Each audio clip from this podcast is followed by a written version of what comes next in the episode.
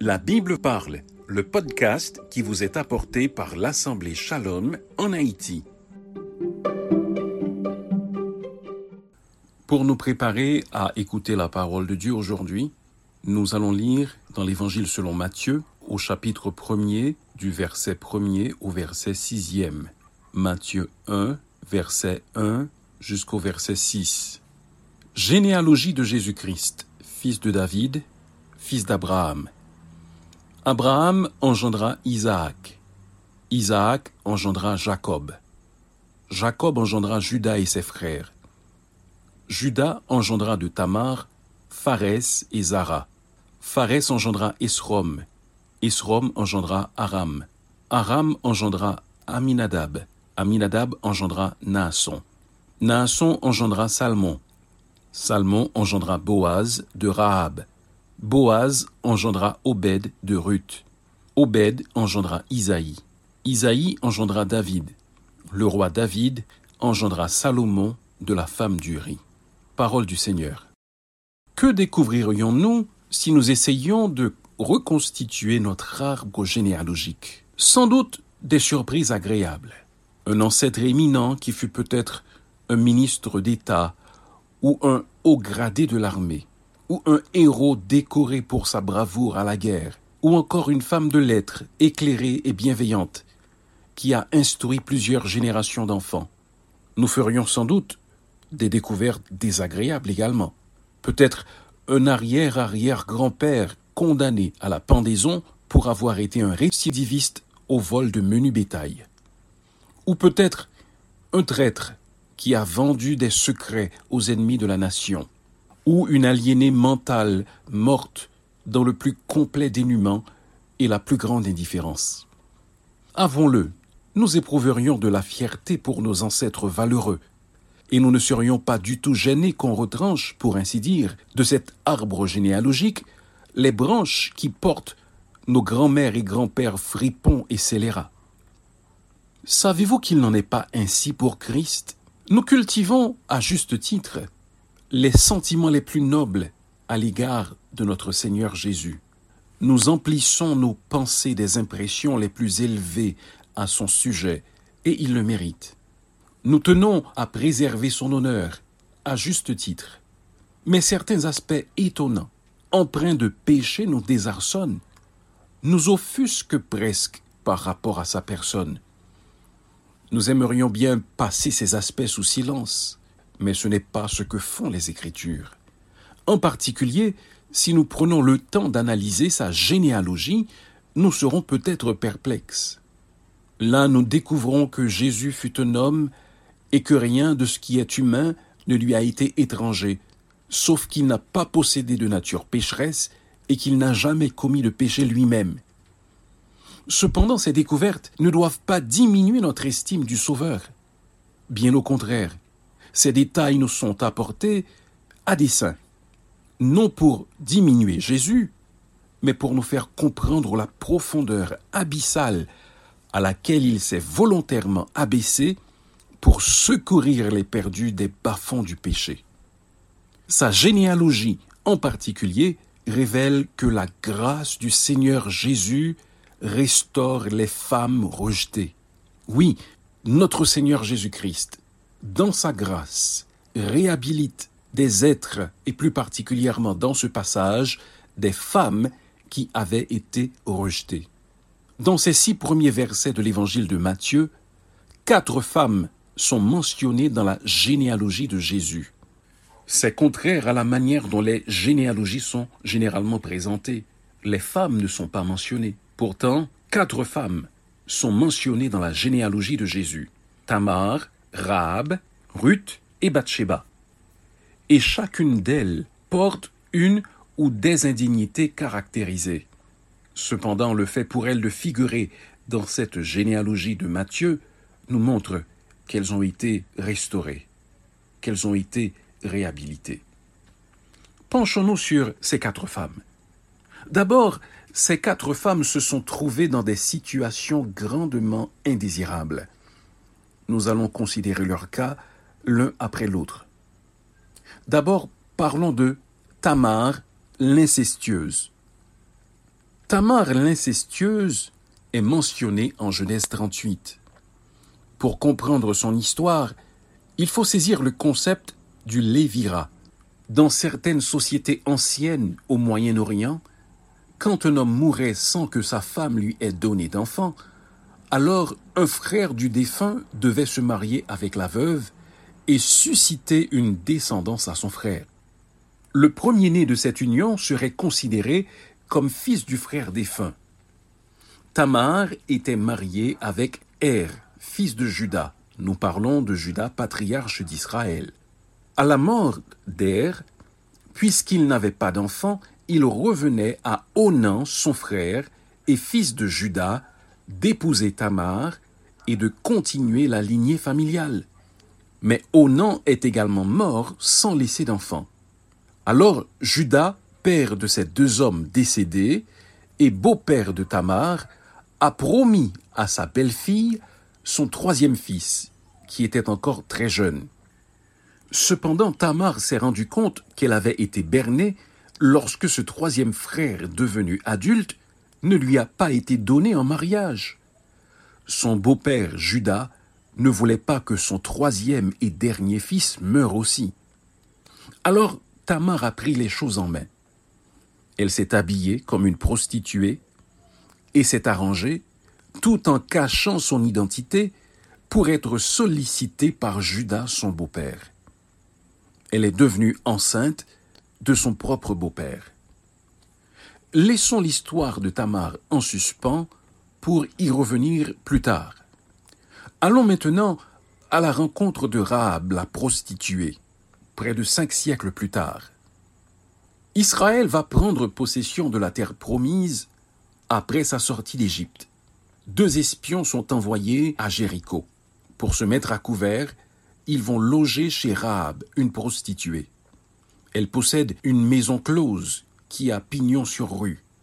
Dans les chambres et les couloirs de cette maison se livre un commerce honteux. Des femmes vendent leur corps. Rahab perçoit un pourcentage alléchant de cette transaction abominable.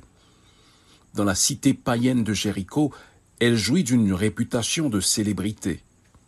Qui sait combien de jeunes filles elle a entraînées dans cette vie de vice? Qui dira le nombre d'hommes qui ont violé leurs vœux de mariage dans cette maison, chemin du séjour des morts, qui descend vers les demeures de la mort? Nous reviendrons plus tard à cette femme aux mœurs indécentes. Rendons-nous maintenant à l'époque des juges pour rencontrer Ruth, la Moabite. Son handicap résidait dans sa nationalité moabite. Il est difficile de comprendre l'animosité qui existait entre Israël et Moab.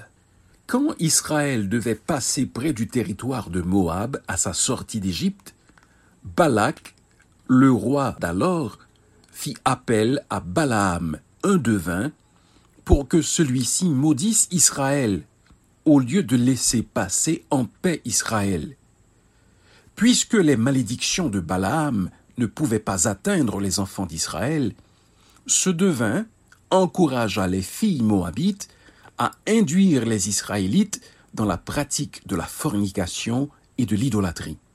C'est pourquoi dans la loi de l'Éternel, il est écrit L'Ammonite et le Moabite n'entreront point dans l'assemblée de l'Éternel, même à la dixième génération et à perpétuité, selon Deutéronome 23, 3.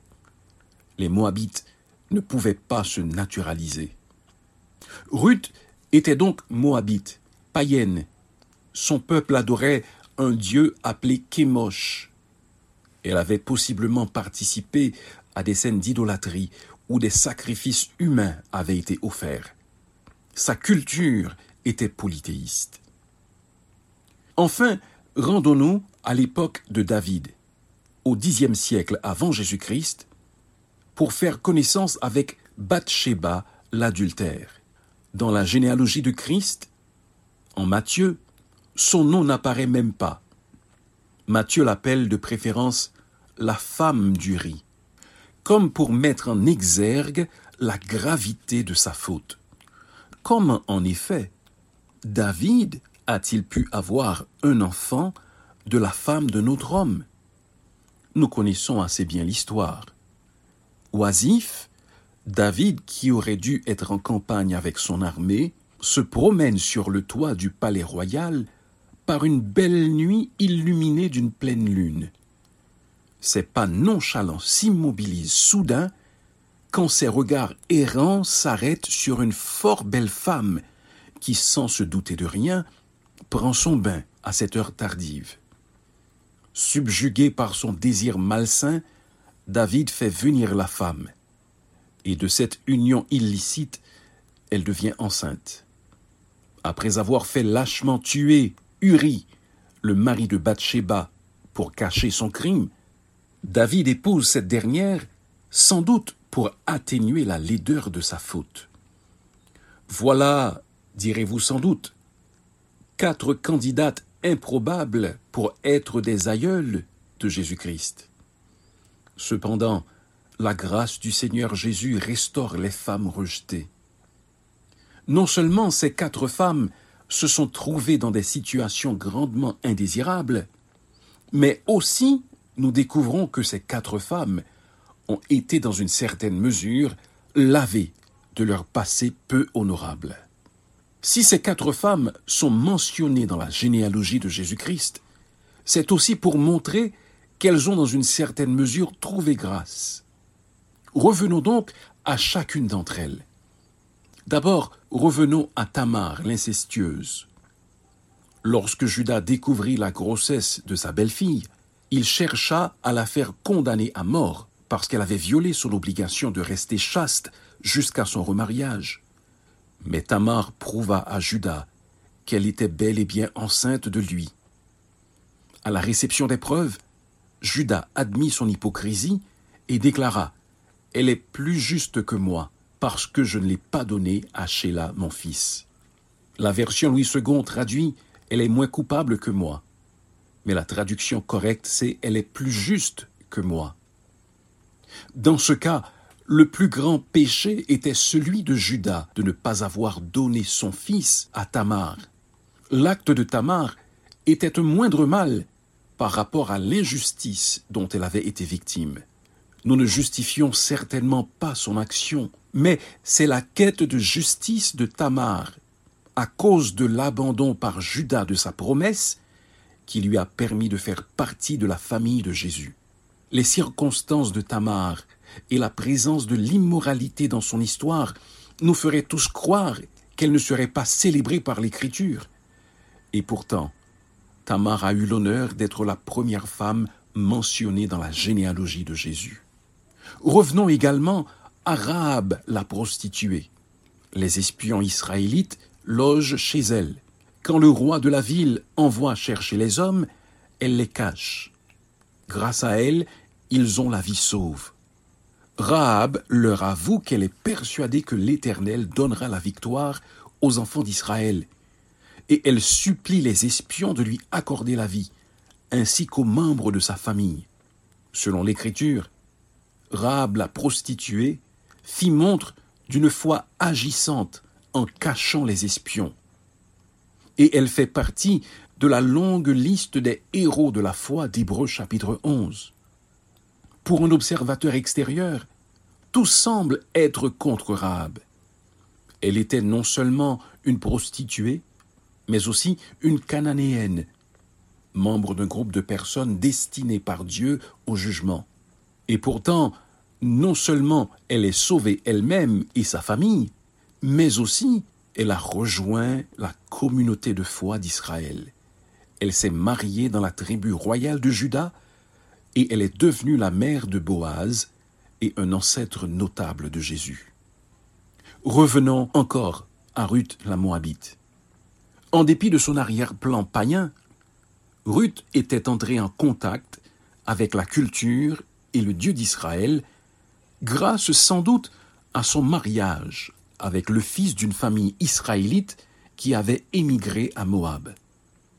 Au fil des ans, elle avait probablement rejeté les pratiques idolâtres et commencé à adorer l'Éternel. Après la mort de son mari et de ses deux fils, lorsque Naomi, belle-mère de Ruth, décide de retourner en Israël, la Moabite s'attache à elle. Et Ruth lui adresse ces paroles remarquables. Où tu iras, j'irai. Où tu demeureras, je demeurerai. Ton peuple sera mon peuple, et ton Dieu sera mon Dieu. Où tu mourras, je mourrai, et j'y serai enterré. La Moabite était venue prendre refuge sous les ailes de l'Éternel. Venons-en maintenant à Bathsheba.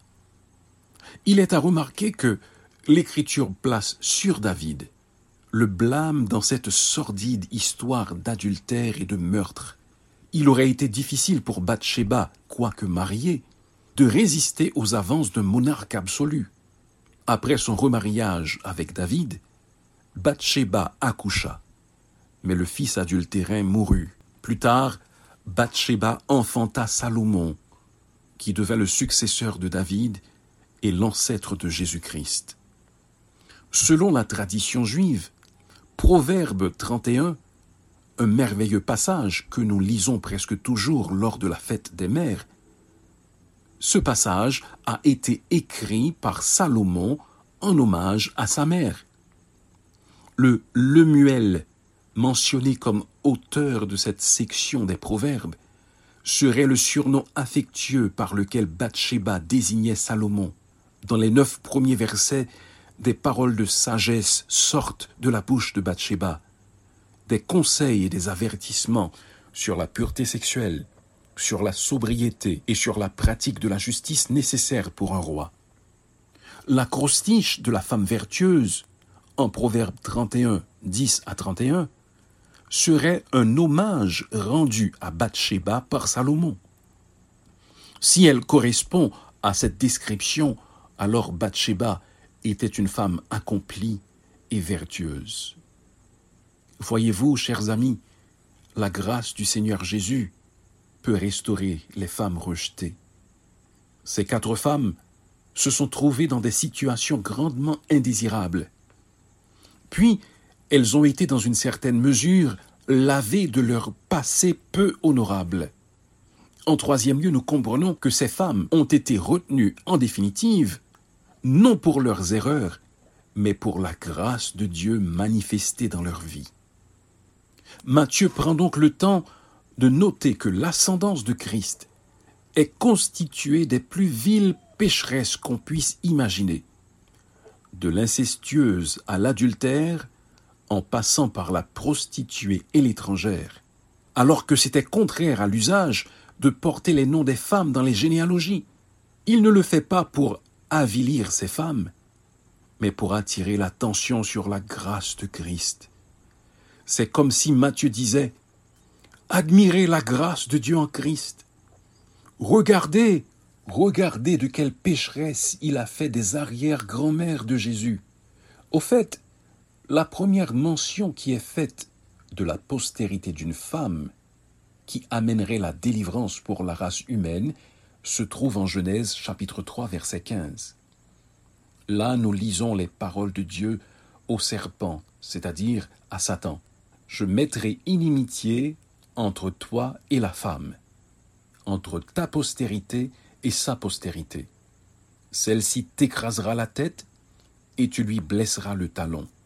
La première femme et le premier homme venaient de pécher et de plonger l'humanité dans le péché quand Dieu a fait cette déclaration. Ainsi ces quatre filles d'Ève, Tamar, Rahab, Ruth et Bathsheba, des pécheresses réhabilitées, sont de dignes annonceuses de Marie, dont la postérité directe, Jésus, apparaîtrait pour détruire les œuvres du diable.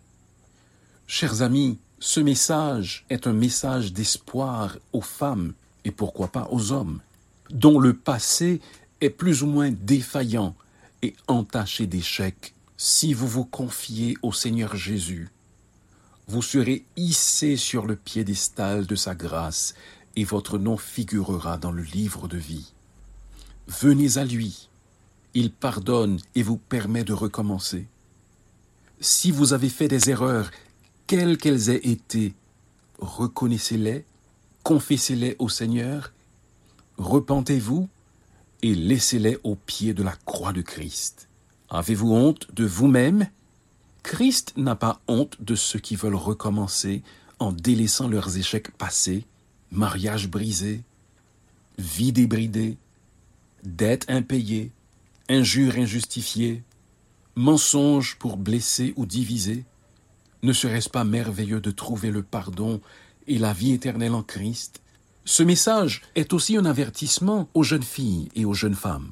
Pas besoin de commettre d'erreurs graves, pas besoin de goûter aux fruits défendus avant de revenir sur le territoire de la grâce. Certains pensent à tort qu'il faut avoir beaucoup péché pour être grandement gracié. Non, la grâce est aussi merveilleuse pour les pécheurs moraux, entre guillemets, que pour les pécheurs immoraux. Il a fallu la toute-puissance de Jésus pour ressusciter Lazare, mort depuis quatre jours, ou la jeune fille morte depuis quelques heures. Ne faites pas de bêtises qui hanteront le reste de votre vie. Souvenez-vous-en. Votre silhouette gracieuse ne sera plus aussi fine dans quelques années. Votre chevelure abondante va se clairsemer. Les rides vont bientôt s'installer sur votre joue, sur votre cou. Votre jeunesse que vous pensez éternelle maintenant va se faner comme des pétales de rose qui se rabougrissent et tombent les uns après les autres. Les plaisirs interdits que vous voulez savourer à belles dents ne laisseront qu'un goût amer peut-être quelques souvenirs qui feront sourire, mais beaucoup plus de soupirs et de regrets en rétrospective. Dans dix ou quinze ans peut-être, dans la solitude des conséquences de vos péchés, vous vous interrogerez Pourquoi n'ai-je pas été raisonnable? Et vous vous lamenterez Si seulement j'avais écouté la voix de Dieu.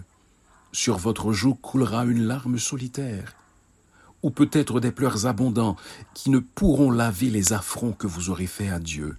Marchez donc aujourd'hui dans la grâce de Dieu. Chers amis, ceci est vrai. La grâce de Dieu, la grâce du Seigneur Jésus restaure les femmes, même celles qui ont été rejetées. Nous avons considéré la vie de quatre femmes tirées de la généalogie de Christ aujourd'hui. En premier lieu, ces quatre femmes se sont trouvées dans des situations grandement indésirables.